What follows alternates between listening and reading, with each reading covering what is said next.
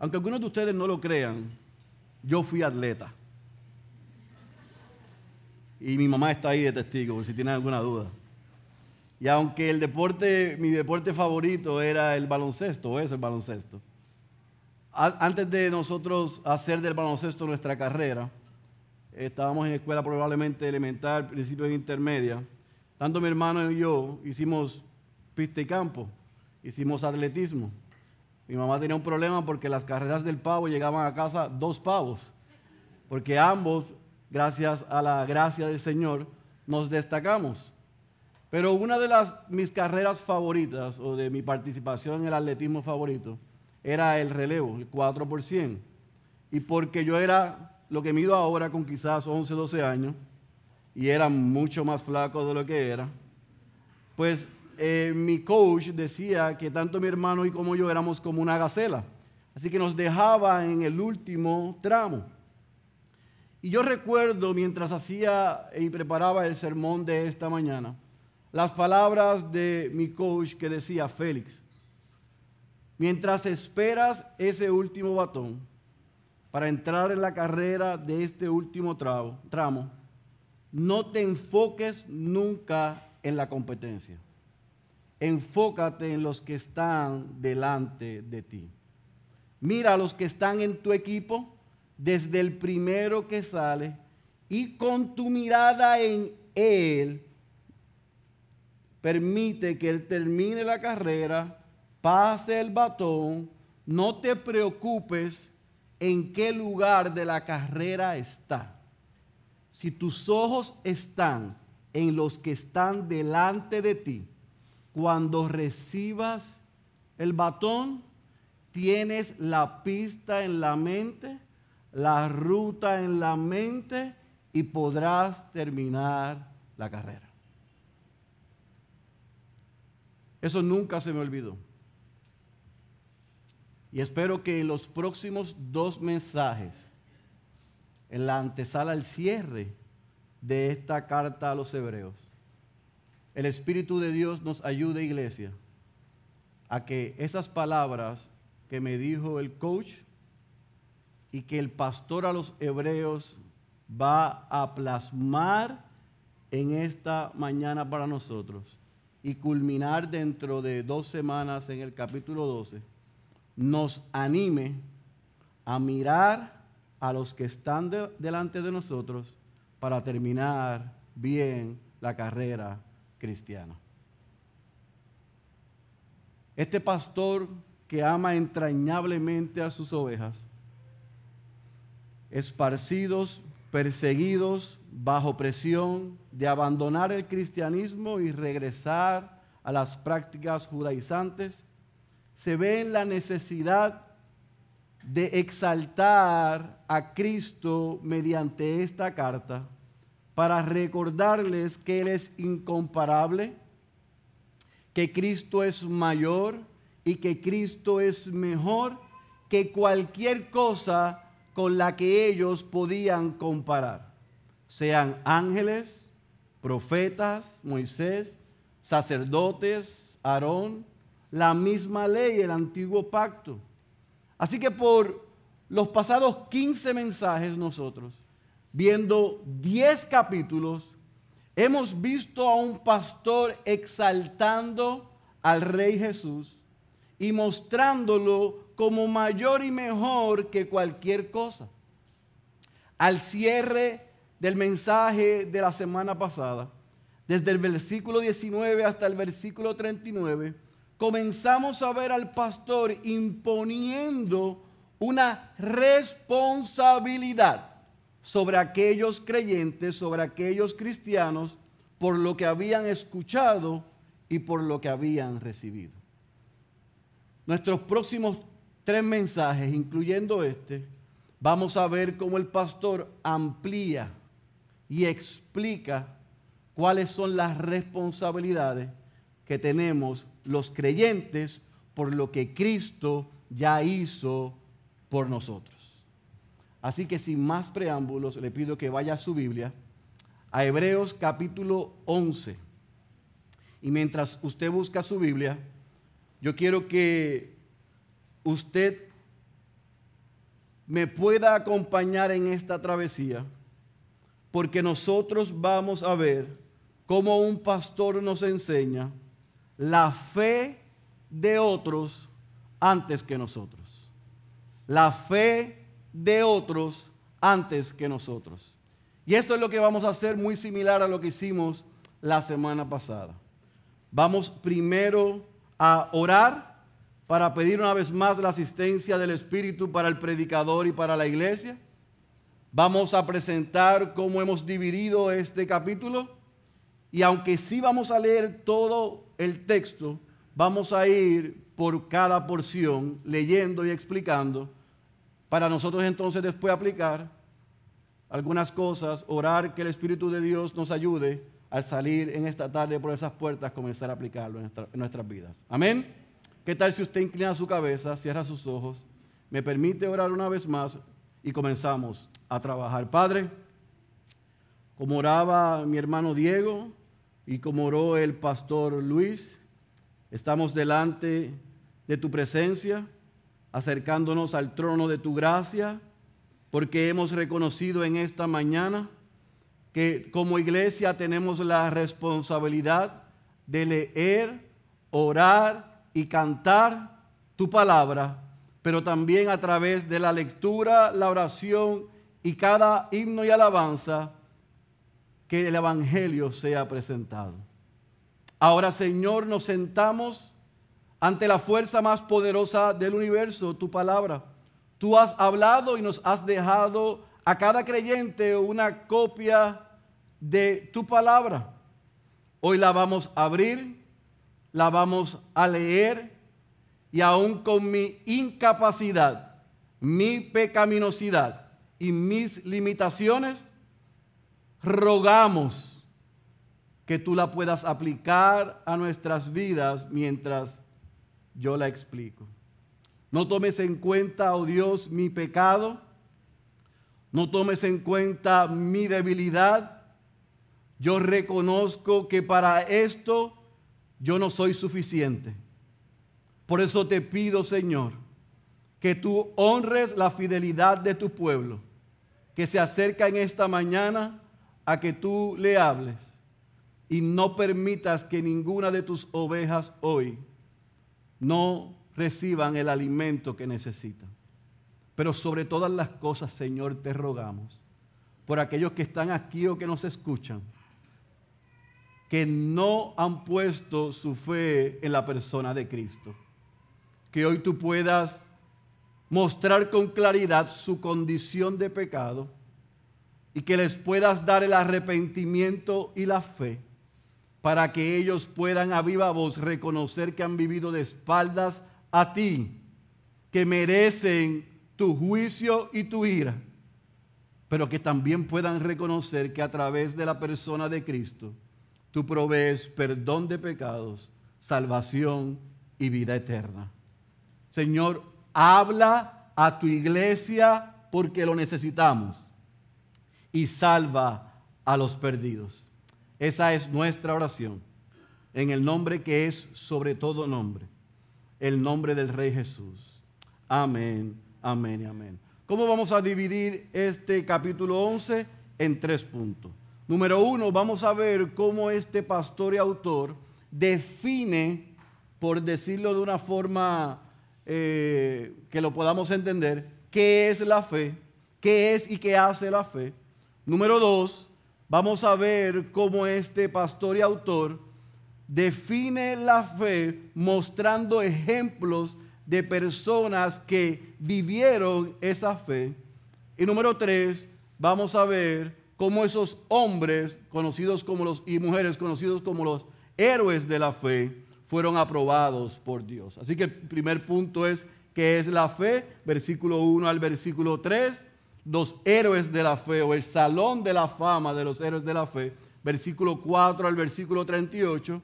Y entonces cerramos este capítulo 11 viendo a Dios aprobando a esos hombres y mujeres, pero también Dios emplazándolos a ellos y a nosotros para que seamos hallados, aprobados en el versículo 39 y el versículo 40.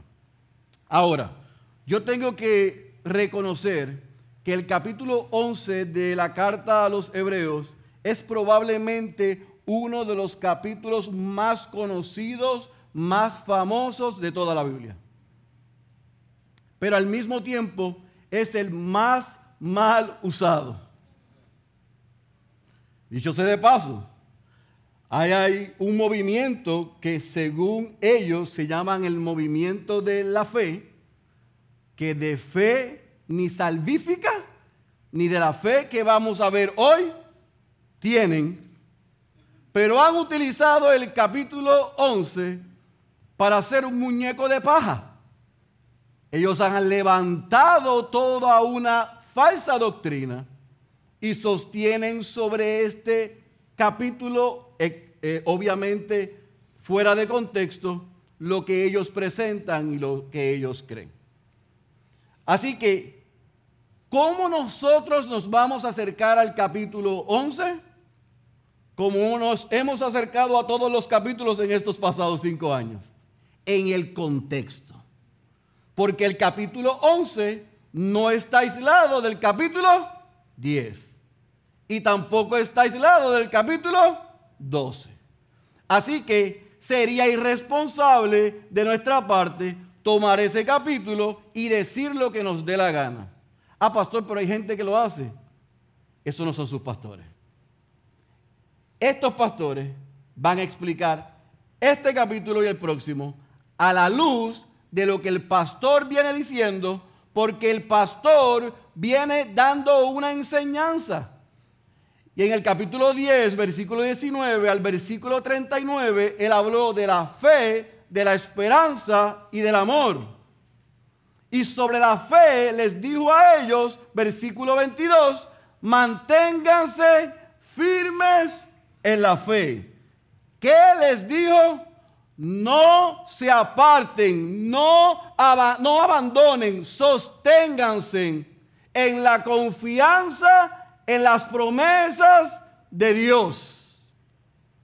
Dicho sea de paso, en la carta a los hebreos, este pastor utiliza el término la fe 33 veces. Así que como los hemos enseñado, palabras que se repiten son palabras que debemos prestar qué? Atención. Así que en el contexto que estaban estos creyentes, que estaban en una lucha entre mantenerse abrazando la obra de Cristo en su favor o abandonarla y regresar a prácticas del judaísmo, una de las cosas que se ve necesitado este pastor es reforzar en ellos porque son creyentes, su fe. ¿Están conmigo, iglesia? Así que con eso claro, veamos entonces en nuestras Biblias y leamos el versículo 1 al versículo 3 para que veamos cómo él, como el autor, define lo que es la fe y explica lo que la fe hace. Vaya conmigo al versículo 1 al versículo 3 del capítulo 11 y cuando estén ahí me dicen amén. Leemos la santa y poderosa palabra de nuestro Señor. Ahora bien, la fe es la certeza de lo que se espera, la convicción de lo que no se ve, porque por ella recibieron aprobación los antiguos por la fe entendemos que el universo fue preparado por la palabra de Dios, de modo que lo que se ve no fue hecho de cosas visibles. Y si de la manera en que está descrito en la nueva Biblia de las Américas nos da problemas, vean en pantalla cómo lo dice la nueva traducción viviente. La fe es la confianza de que en verdad sucederá lo que esperamos. Es lo que nos da la certeza de las cosas que no podemos ver.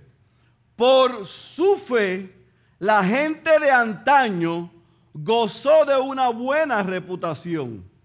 Por la fe, entendemos que todo el universo fue formado por orden de Dios, de modo que lo que ahora vemos no vino de cosas visibles. Ahora, otra vez, ese primer versículo han hecho gimnasia y magnesia. Pero ¿qué es lo que está diciéndoles el pastor a ellos? Fíjense cómo comienza el versículo 1. Ahora bien, en otras palabras, por lo que acabo de decir anteriormente, ahora bien, la fe es, y comienza a explicar lo que es la fe. Pero ¿qué está haciendo el pastor aquí? No solamente está definiendo lo que la fe es, sino también comienza a definir lo que la fe hace. Así que en las dos versiones que nosotros acabamos de leer, ahí en pantalla usted puede ver cómo Félix Cabrera puede dar con su comprensión limitada y pecaminosa la, el resumen o la forma más práctica de definir basado en estas dos versiones lo que es la fe. La fe es la disposición, la determinación de confiar, de creer y en arroz y habichuelas de agarrarse de lo que Dios prometió. Otra vez, la fe es la disposición, la determinación de confiar, creer y hacer suyo las promesas que Dios prometió. Ahora vemos que eso Él no lo deja ahí, porque en el versículo 2 Él hace un énfasis y les dice a ellos, miren hacia atrás y miren a sus antepasados para que vean que por su fe en Dios ellos fueron aprobados por Él. Y usted puede decir, pero es que eso es como muy gris. No se preocupe que viene versículo 4 hasta el 38. Por la fe de los antepasados, de aquellos que ustedes miran con admiración, esos fueron aprobados por Dios porque ellos pusieron su fe en Él. Ahora, hay algo que es importante que usted entienda. Antes de ir al versículo 3. La fe que está refiriéndose este pastor y autor no es la fe que salva, o sea, como se conoce teológicamente hablando, la fe salvífica. No está hablando de la fe salvífica. Dicho sea de paso, en el versículo 40 y pico, déjeme para no decir y pico, del capítulo 10, no, versículo 38, haciendo suyas el autor las palabras de Habacuc, capítulo 2, versículo 3, 4, él dice, mas mi justo vivirá por la fe. O sea, hay una fe que es un don de Dios, dice Pablo en Efesios, que Dios nos da para poder creer en la obra de Cristo. Esa fe salvífica donde nosotros entendemos lo que es la doctrina de la justificación solamente por fe, solamente por gracia y solamente en la persona de Cristo, no es lo que se está refiriendo el autor aquí. Porque él ya, ese grupo ya son qué? Son creyentes, son cristianos, ellos son salvos. Pero en el proceso en que ellos se encontraban, que estaban recibiendo tanta presión y estaban titubeando, Él les está animando y les está recordando que por la obra de Cristo, por ese don que ellos recibieron para creer en la obra de Cristo en la cruz, para ser salvos, ahora como salvos, Dios nos da la fe, la firmeza, la confianza y la disposición para abrazar sus promesas y mantenernos firmes. Y tan pronto les dice eso, dicen, miren hacia atrás, miren a sus antepasados, que ellos fueron aprobados porque pusieron su mirada en Dios y se mantuvieron firmes. Ahora en el versículo 3, a mí me llama la atención porque el pastor lo que hace es que comienza de manera práctica a explicar cómo se ve esa fe, valga la redundancia, en acción. Y dice, no solamente, no solamente miren a sus antepasados, regresa a Génesis 1, al origen, a la creación y a Dios mismo y les dice, Dios creó de lo que no había. Déjenme ver si ustedes entienden. Todo lo que ustedes ven hoy fue creado y hecho de lo que no se ve. Así que para nosotros ver y disfrutar lo que tenemos, tenemos que creer que eso salió, nació y fue creado de lo que no se ve. Y usted puede decir en el 2024, no entiendo nada. Pues ellos entendían todo. Porque en aquella época se estaba vendiendo la idea de parte de los judaizantes que todo lo creado fue creado de algo que ya existía. Y así minimizaban la omnisciencia, la omnipotencia de Dios como creador. Él dijo, hágase la que, la luz, y la luz fue hecha. En otras palabras, antes de que él dijera eso, no había qué. Pues ellos decían, sí, había luz. Porque la luz venía de... No, no. Así que el pastor está reafirmando, ¿tú quieres ver cómo se ve la fe en práctica?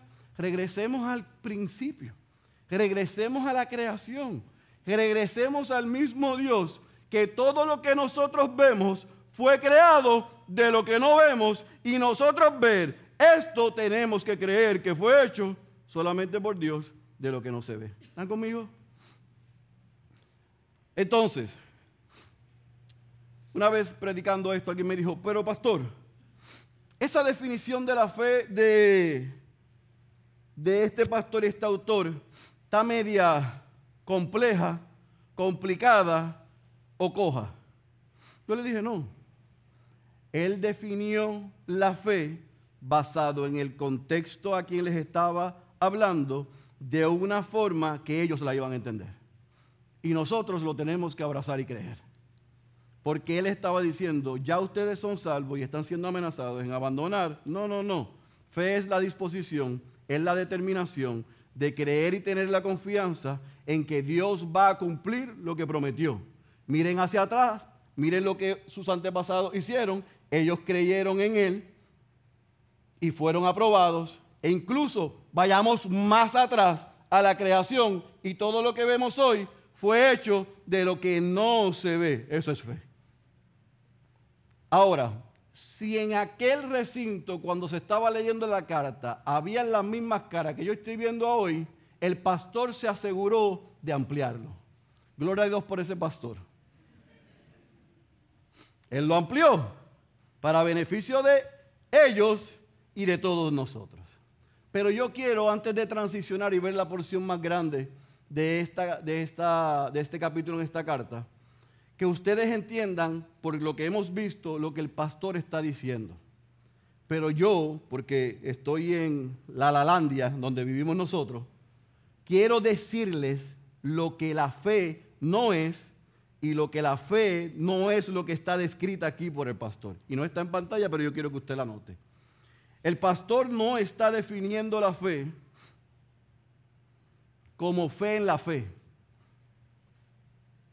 Otra vez, me miraron, eso es lo que yo quería. El pastor no está definiendo fe en la fe. Porque eso es lo que se vende hoy en Nueva Vida en 104.1 y toda la basura de supuesta radio cristiana que se escucha hoy. Fe en la fe. No, no es fe en la fe es fe en el objeto de la fe, que en el caso de ellos y de usted y mío, si somos salvos o si usted hoy es salvo, es en la persona de Jesucristo. La fe en la fe no es fe.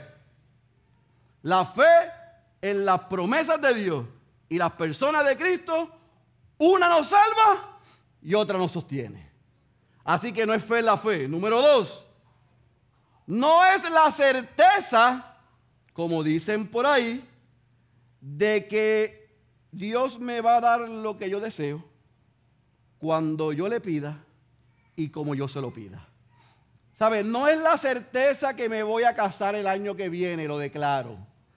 No es la certeza de que necesito una casa y lo decreto. No es la declaración de que voy a tener un nuevo empleo en el nombre de Jesús. No es la fe de decirle a Dios y no acepto un no. No, esa no es la fe. ¿Estamos claros? Así que cualquier disparate, distorsión o embeleco sobre la fe no es la fe de Hebreos 1 al 3. 11, 1 al 3. Y número 3, nosotros podemos ver desde el inicio para aquellos escépticos que lo que nosotros vemos sí fue hecho de lo que no se ve. Hay un creador que decretó cómo se hacen las cosas y Él es el dueño, Señor de la creación y Él es el que dice y ordena cómo son las cosas. Tú y yo podemos no estar de acuerdo, pero eso no cambia el versículo 3, porque el versículo 3 hace referencia a Génesis 1. Y el creador de todo determinó hacerlo todo por el poder de su palabra. Y lo que nosotros vemos, lo entendamos o no, nos apunta a un creador mayor. Dicho eso que les gustó tanto, veamos entonces del versículo 4 al versículo 30 y pico, 37 creo que es, 38, la forma práctica en que este pastor explica cómo se ve la fe. Y esto es lo que sí se conoce como el salón de la fama de los héroes de la fe. Si yo fuese uno por uno a explicarlo, tendríamos vigilia. Y yo no voy a poder hacer eso en un mensaje de 45, 50 minutos. Así que esto es lo que vamos a hacer. Voy a mencionar cada uno de esos héroes de la fe. Vamos a leer en el texto la explicación y en pantalla para su trabajo personal en casa van a ver la porción donde está descrito ese suceso que vemos en Hebreos capítulo 11, versículo 4. ¿Estamos claros? Así que, ¿qué hace él? Comienza en el versículo 4, número 1, con Abel. Lea conmigo el versículo 4. Por la fe ofreció a Dios Abel un mejor sacrificio que Caín, por lo cual alcanzó el testimonio de que era justo, dando Dios testimonio de sus ofrendas, y subraye, y por la fe, estando muerto, todavía habla. Primer ejemplo de cómo se ve la fe es quién? Es Abel. ¿Dónde vemos eso? Génesis capítulo 4, versículo 3 al versículo 5. Número 2, nos da el ejemplo de quién? De Enoch. Versículo 5 dice, por la fe Enoch fue trasladado al cielo para que no viera muerte y no fue hallado porque Dios lo trasladó. Porque antes de ser trasladado, subraye, recibió testimonio de haber agradado a Dios. Basado en el ejemplo de Enoch, amados, es que podemos citar el versículo 6, no aislado. ¿Y qué dice el versículo 6 que nos lo aprendimos cuando niños? Y sin fe es imposible agradar a Dios porque es necesario que el que se acerca a Dios crea que Él existe y que recompensa a los que le buscan. Es importante que el versículo 6 y el versículo 6 lo podamos ver a la luz del ejemplo de Enoch. ¿Y dónde vemos el suceso de Enoch? Génesis capítulo 5, versículo 21 al versículo 24. Tercer héroe de la fe, Noé, versículo 7. Por la fe, Noé siendo advertido por Dios acerca de cosas que aún no se veían, con temor reverente. Yo, déjame pararme ahí. Subraye, acerca de cosas que aún no se veían. Esa es la fe. Dios le dijo, papá, estás en el desierto, monta un arca.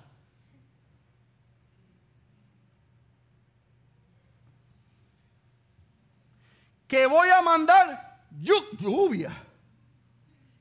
No, un diluvio. El texto dice, con temor reverente, después de haber escuchado eso, preparó un arca para la salvación de su casa, por la cual condenó al mundo y llegó a ser heredero, de la justicia que es según la fe. ¿Dónde vemos eso? Génesis capítulo 6, versículo 8 al versículo 9. Abraham, lea conmigo, versículo 8. Por la fe Abraham, al ser llamado, obedeció saliendo para un lugar que había de recibir como herencia, y salió sin saber a dónde iba. Por la fe habitó como extranjero en la tierra de la promesa, como en tierra extraña, viviendo en tiendas como Isaac y Jacob, coherederos de la misma promesa. Versículo 10. Porque esperaba la ciudad que tiene cimientos, cuyo arquitecto y constructor es Dios. Vaya conmigo al versículo 17 por la fe Abraham, cuando fue probado, ofreció a Isaac. Y el que había recibido y el que había recibido sus promesas ofrecía a su único hijo. Fue a él a quien se le dijo, en Isaac te será llamada descendencia. Él consideró que Dios era poderoso para levantar aún de entre los muertos, de donde también en sentido figurado lo volvió a recibir. ¿Dónde vemos eso? En Génesis capítulo 12, versículo 1 al 3 y Génesis 22, vemos ambos sucesos. Cuando Dios hace un pacto con Abraham y le dice, en ti serán benditas qué? A los 800 años, con una mujer estéril, Dios le da esa promesa. Ahí en pantalla puedes pasarlo en confianza, Isa. Versículo 11 y versículo 12, y antes que lo leamos, podemos ver el testimonio de Sara. Históricamente se ha dicho que no fue la fe de Sara, sino que fue la fe de Abraham, que incluyó a Sara y que por eso Dios cumplió su promesa. Sin embargo, yo quiero ser fiel a como lo dice el texto. ¿Y qué dice el versículo 11 y versículo 12? También por la fe, Sara misma recibió fuerza para concebir, aún pasada ya la edad propicia, pues consideró fiel a aquel que la había prometido, por lo cual también nació de uno y este casi muerto con respecto a esto una descendencia como las estrellas del cielo en número e innumerable como la arena que está a la orilla del mar. Amados, Abraham y Sara son un ejemplo, son una muestra que en, la, en lo que en nuestra cabeza finita y en las condiciones naturales parece imposible, Dios hace posible cuando nos aferramos a sus promesas y cuando comenzamos a celebrar de que Dios es fiel y nos da a un Isaac, Dios después dice, te voy a quitar a Isaac.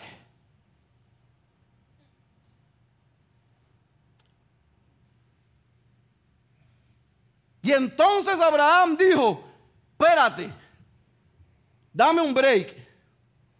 Tú me dijiste que a través de mí iban a ser benditas todas las naciones de la tierra. Me da a Isaac, el hijo de esa promesa, y ahora me dice que te lo entregue.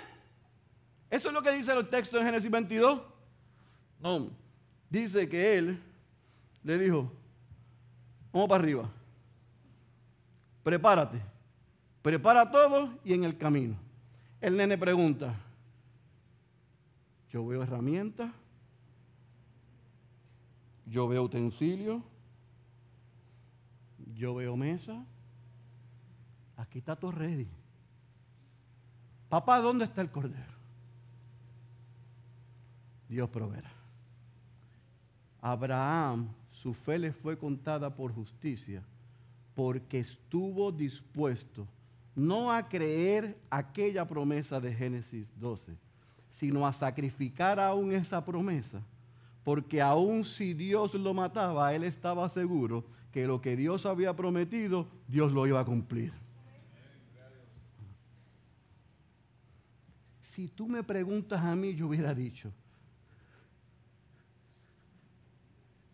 porque como soy yo, yo, pero si yo lo mato, soy obediente, pero ¿cómo Dios va a cumplir eso? Porque con el otro no lo va a hacer porque yo ya metí las patas. Entonces, el niño nunca hubiera muerto. Nunca, porque yo me hubiera quedado así. Pero la fe de Abraham, la fe de Sara, la fe de esta familia, que después nos dice Isaac y Jacob, le fue contada a toda la familia. ¿Cómo lo sabemos? Le digo ahora, siga conmigo en el versículo próximo, que no sé dónde voy. Versículo 20. Y, regreso para atrás en el 13 al 16, no se ponga nervioso. Sígame a mí y llegamos al 13 al 16. Que yo sé contar. Vamos al 20, tranquilo. Por la fe Isaac bendijo a Jacob y a Esaú, aún respecto a cosas futuras. Por la fe Jacob, al morir bendijo a cada uno de los hijos de José y adoró apoyándose sobre el extremo de su bastón. Ahora, regresemos al versículo 36 que no leímos y que parece que nos saltamos. En el versículo 30, 13, eh, disculpen, versículo 13 dice, todos estos, ¿a quién se está refiriendo? Abraham, a Sara, a Isaac y a Jacob murieron en fe, sin haber recibido las promesas pero habiéndolas visto desde lejos y aceptado con gusto, confesando que eran extranjeros y peregrinos sobre la tierra, porque los que dicen tales cosas claramente dan a entender que buscan una patria propia. Y si en verdad hubieran estado pensando en aquella patria de donde salieron, habrían tenido oportunidad de volver. Pero en realidad anhelan, subraye, una patria mejor es decir, la celestial. Por lo cual Dios no se avergüenza de ser llamado Dios de ellos, pues les ha preparado una ciudad. Abraham vio a Isaac, pero Abraham no vio que de su descendencia fue bendita todas las naciones de la tierra. Isaac vio a Jacob, pero no vio lo que venía de la familia de Jacob. ¿Quién? Versículo próximo, que es el versículo 22. José, por la fe José, al morir, mencionó a Alex. Eh, adiante, pero yo no les dije dónde estaban estos. Están en pantalla, ¿verdad? ¿Ustedes lo apuntaron? ¿Seguro? ¿No necesita que le demos para atrás? ¿No? Muy bien. Discúlpenme, que, que yo me emociono con este capítulo.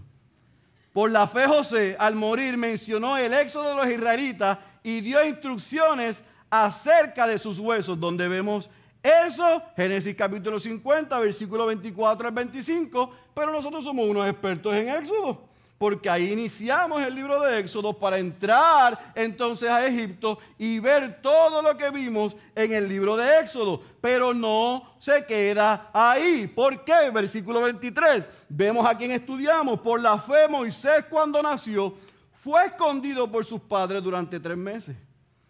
¿Cómo es? Que cuando nació sus padres por la fe. Sí, eso dice aquí el pastor.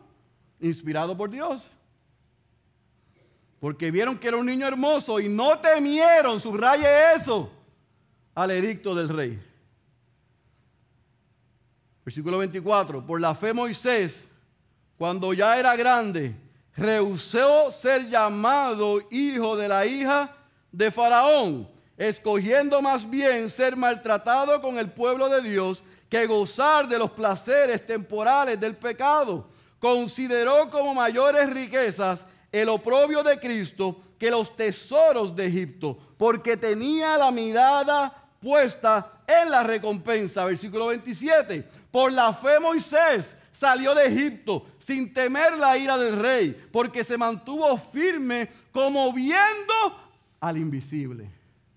Al invisible. Y fíjese que el invisible está en mayúscula.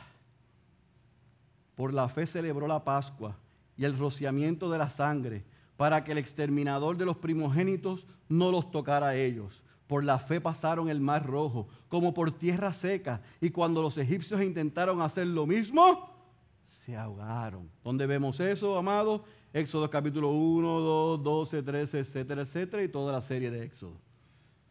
Versículo 30. Los israelitas, el pueblo de Dios, que el, al pastor le plació decir uno de 500 ejemplos. Pero dice el versículo 30. Por la fe cayeron los muros de Jericó después de ser rodeados por siete días. Imagínense, Josué, mira, empieza a darle vuelta a esto, que a los siete días yo voy a tumbar esto. Allí, allí Reinaldo me pregunta, ¿estás seguro, pastor? Gaby me empieza a mirar con ojos y empieza a ver esas instrucciones. Vamos a darle vueltas a este edificio a ver que los siete... No lo vamos a hacer, muchachos, ¿está bien? Tranquilos que no vamos a hacer eso. Aunque nos den ganas, no vamos a hacer eso. Si, por siete días, alguien se tiene que haber rascado la cabeza, alguien tiene que haber dicho, esto está loco, el Dios ese de ustedes hace cosas sin sentido. ¿Cómo que le vamos a dar vuelta a esto para que se caiga? A siete días, ¿qué pasó? Se cayó. ¿Están viendo el patrón? Porque ya aquí con esto era suficiente.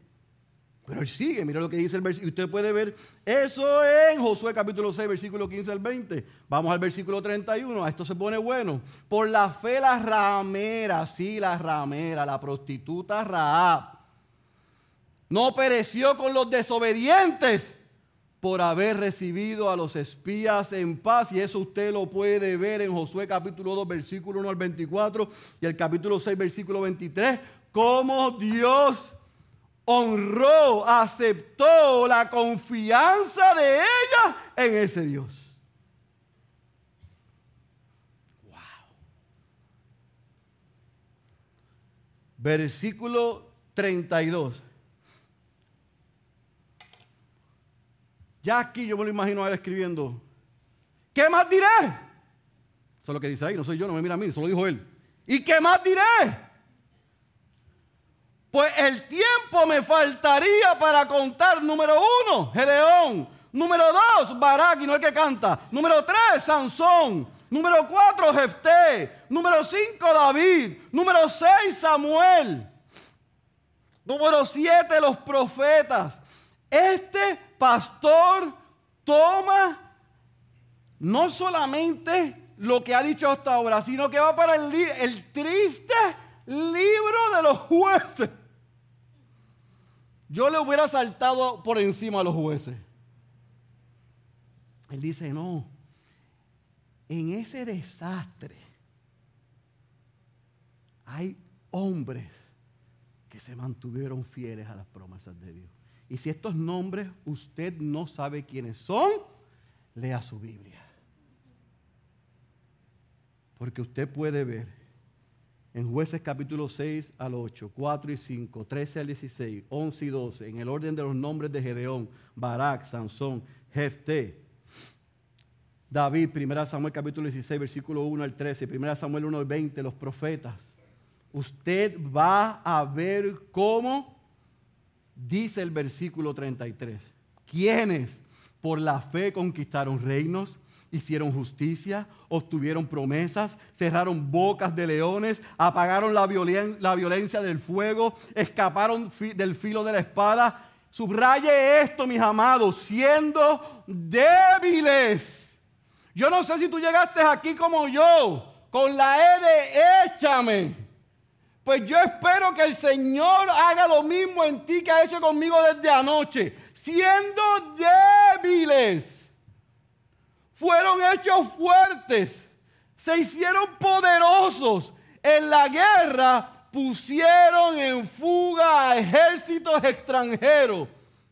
Seis wannabe, no y nada, nadie sabía quiénes eran. No había nada especial en ellos. Siendo peores que nosotros, Dios los hizo fuertes e hicieron cosas extraordinarias para la gloria del Dios verdadero.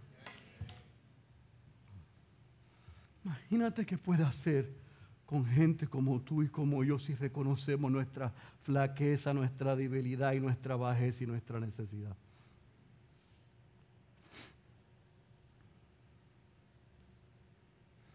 Algunas pueden estar pensando, ay, pero solamente han hablado de hombres, porque ahora dijo usted que Sara estaba metida aquí con Abraham, ni era ella. Pues mire lo que dice el versículo 39. Las mujeres recibieron a sus muertos mediante la resurrección. ¿De quién está hablando él aquí? De la viuda de Sarepta con Elías, de la tsunamita. Mujeres en Primera de Reyes capítulo 17, versículo 23, Segunda de Reyes capítulo 4 y versículo 36 y 37, que lo que sus ojos físicos descartaron como una posibilidad, con sus ojos espirituales creer, Dios lo hizo posible. Y sus hijos fueron revivificados, porque volvieron a morir. Pero delante de ellas vieron a Dios obrar de una manera increíble.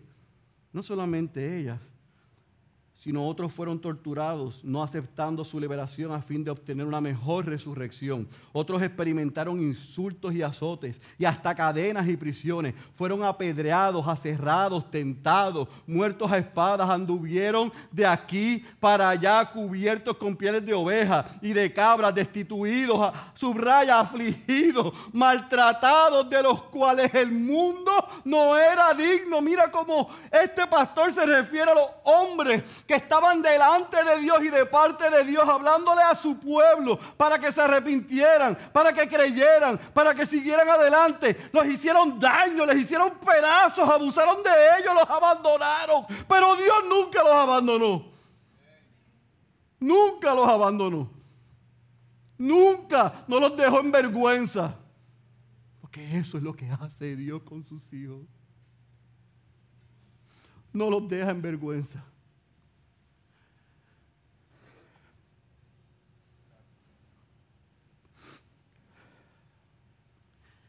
Errantes por desiertos y montañas, por cuevas y cavernas de la tierra. La gente se pregunta, ¿y cuántos héroes de la fe salen en el capítulo 11? 18, 17, 16, sume lo que usted quiera, pero hay, hay evidencia suficiente de que Dios es fiel a sus promesas y que cuida a los suyos. Si tú te dispones, a mantenerte firme, a confiar y a ser tuya, que Dios es fiel y Él hace lo que ha prometido hacer.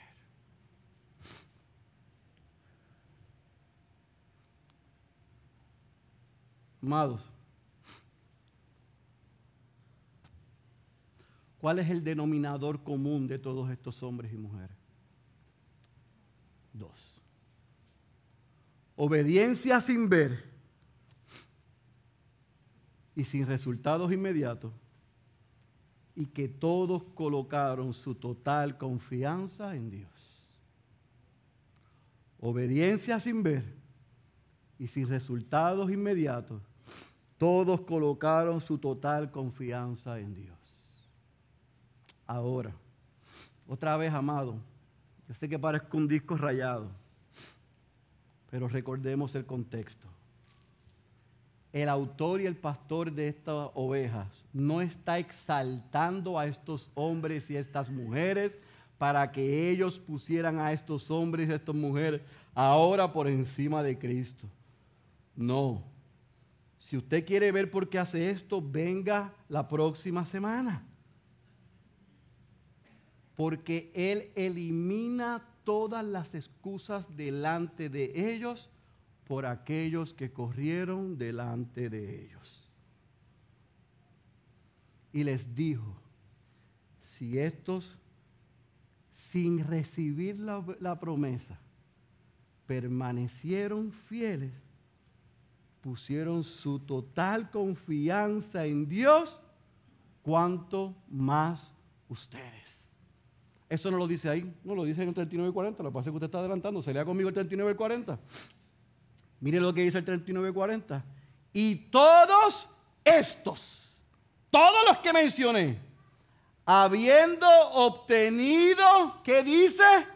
Aprobación por su fe, ¿saben cuál fue su galardón? Que no recibieron su promesa.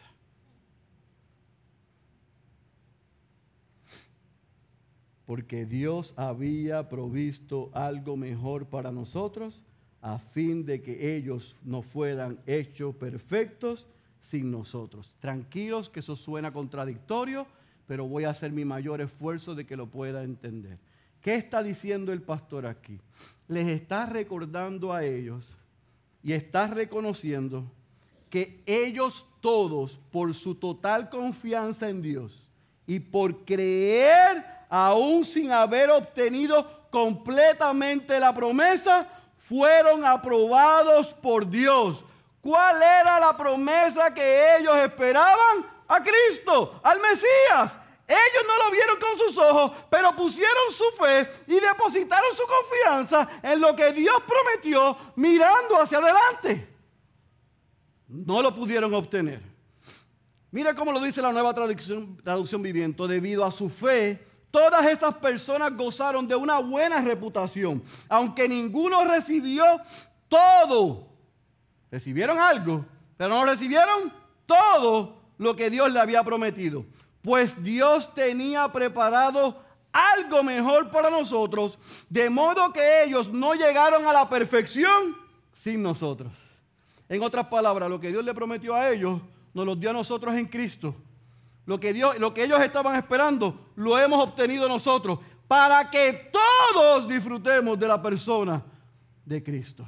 Mire cómo lo dice un comentarista, que es Mm, como usted sabe, mucho más inteligente que yo.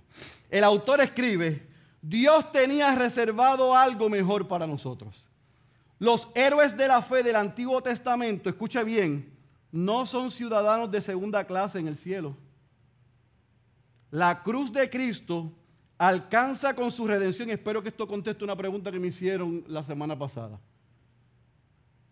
Alcanza con su redención tanto a ellos en el pasado como a nosotros en el presente.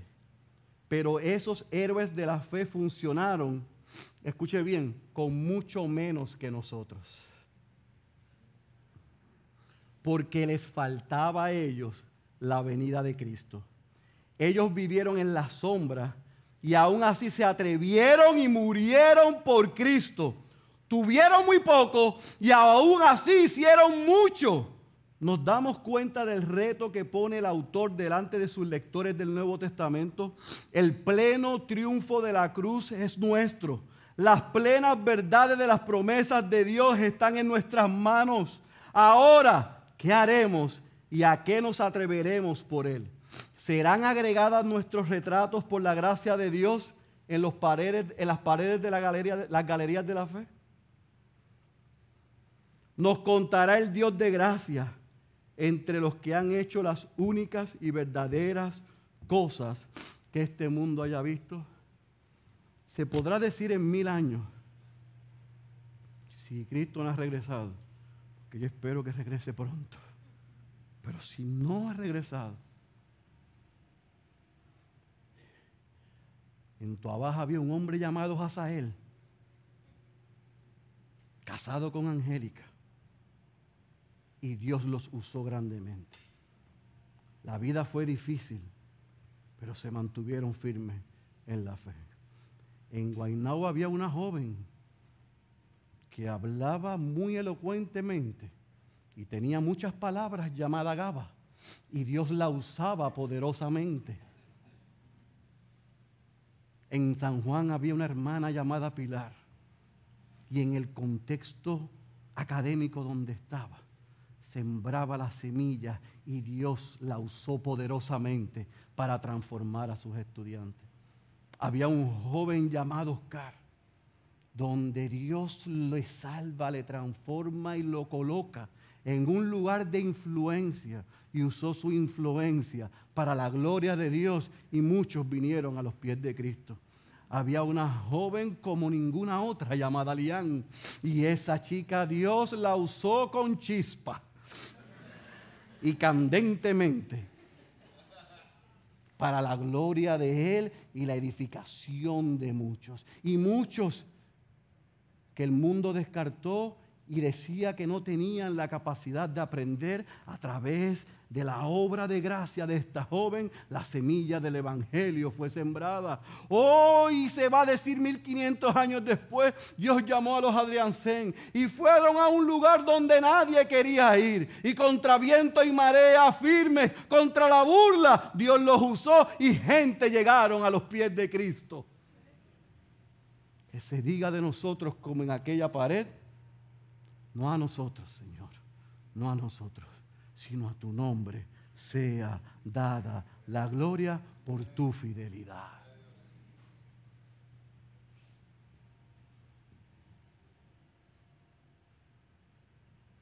Por eso, amado, yo aterrizo este mensaje con la garantía que nos da el texto, porque queremos ser fieles al texto hay algo mejor para nosotros. Pero ¿cómo va a ser eso, pastor? Sí, porque cuando tú y yo miramos lo que hizo el autor, regresar atrás para que los hebreos pudieran mirar los que corrieron delante de ellos y ellos pudiesen ver esperanza en ellos. Hoy delante de nosotros, el que corrió la carrera delante de nosotros es Cristo. Y por su vida, por su muerte, por su resurrección y porque está sentado a la diestra del Padre intercediendo por nosotros, nos dice, corre la carrera delante de nosotros con los ojos puestos en mí. Porque yo he vencido y tú vencerás. Así que, número uno, por lo que Cristo hizo, tú y yo somos recordados que Él sí es digno de confianza. Los hombres fallaremos. Cristo nunca falla. Número dos, estamos seguros en sus promesas. Yo estaba echando gasolina ayer y voy a hacer una enmienda a la constitución, a las leyes o la que haya que hacer. Hablaré con Paco que me ayude. Porque no es posible que uno vaya a echar gasolina y haya una fila de gente comprando boletos para la lotería. Porque ellos están seguros en esa promesa. Los hijos de Dios estamos seguros en estas promesas. No hay que jugar al azar. Aquí siempre vamos a ganar. Siempre vamos a ganar. La victoria está segura. Confía, confía en sus promesas. Número tres, aunque eso es una verdad, no recibiremos desde este lado todo lo que se nos prometió. Y eso es una verdad. Por eso fue que le di los textos para que leyeran mucho de ellos.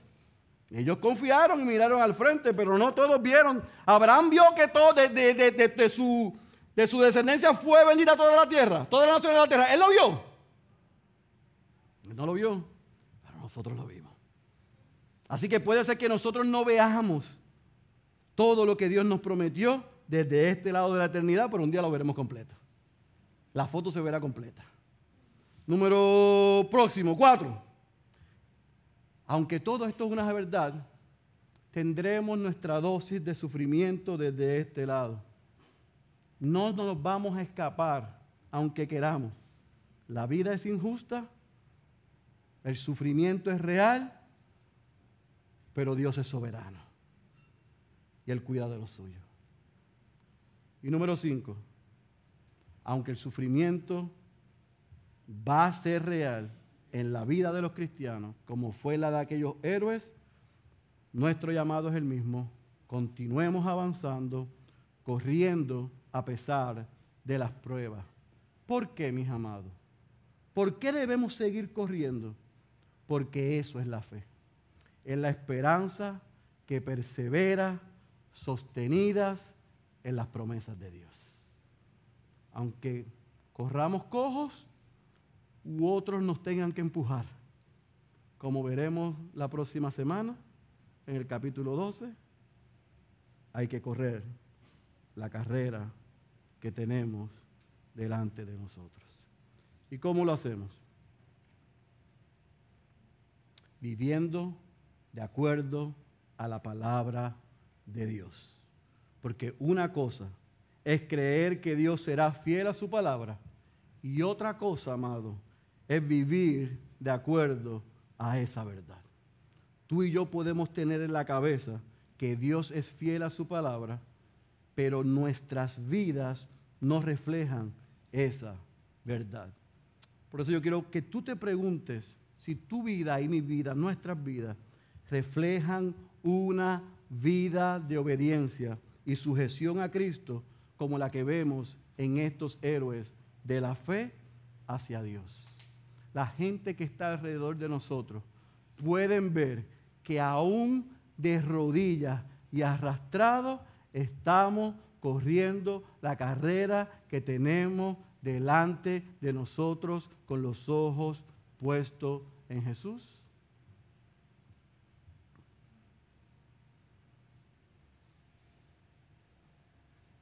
Si tú eres creyente, si tú eres miembro de esta iglesia, si tú quieres ser parte de esta iglesia, el llamado para nosotros, la gente que Dios está en Cristo, perfeccionando su obra por nosotros, que podamos hacer las palabras de Juan Calvino nuestras. Una pequeña chispa de Dios los guió a ellos, los héroes de la fe, hasta el cielo. Ahora que el sol de justicia, Cristo, brilla sobre nosotros, ¿con qué argumento nos disculparemos si todavía nos aferramos a esta tierra.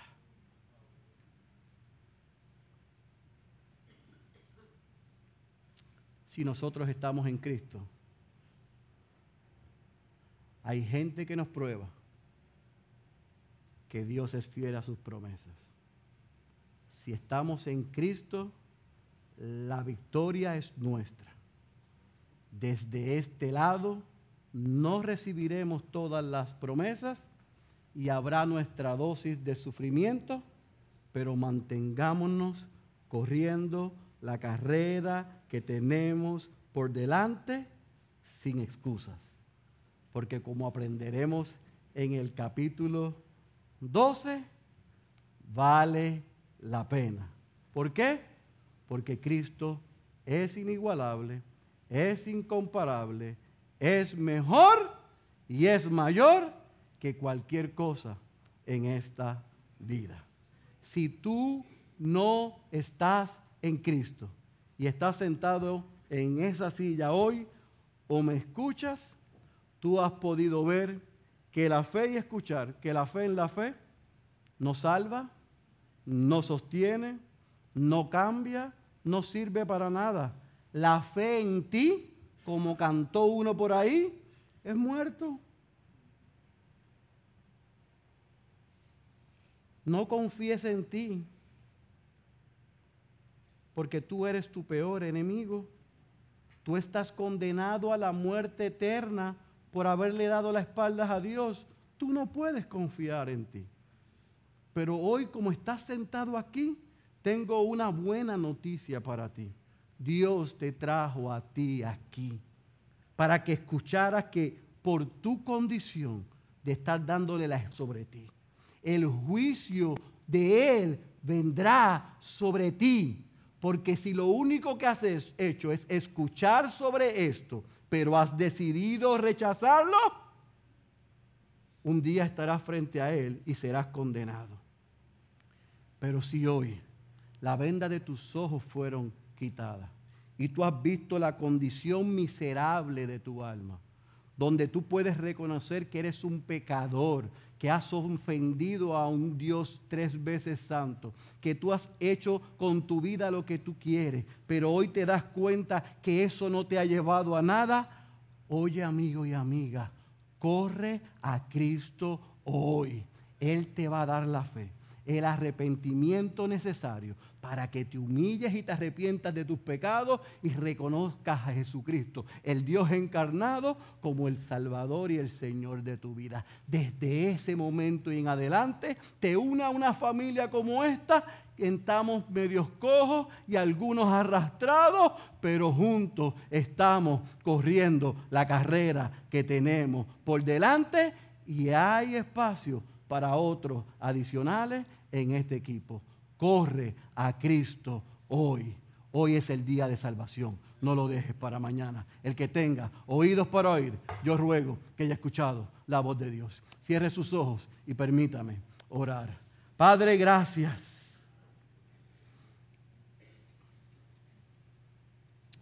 Gracias Dios.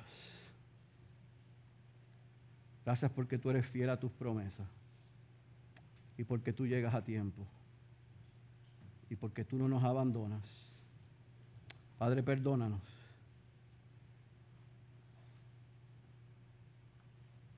Por soltarnos de ti, Dios.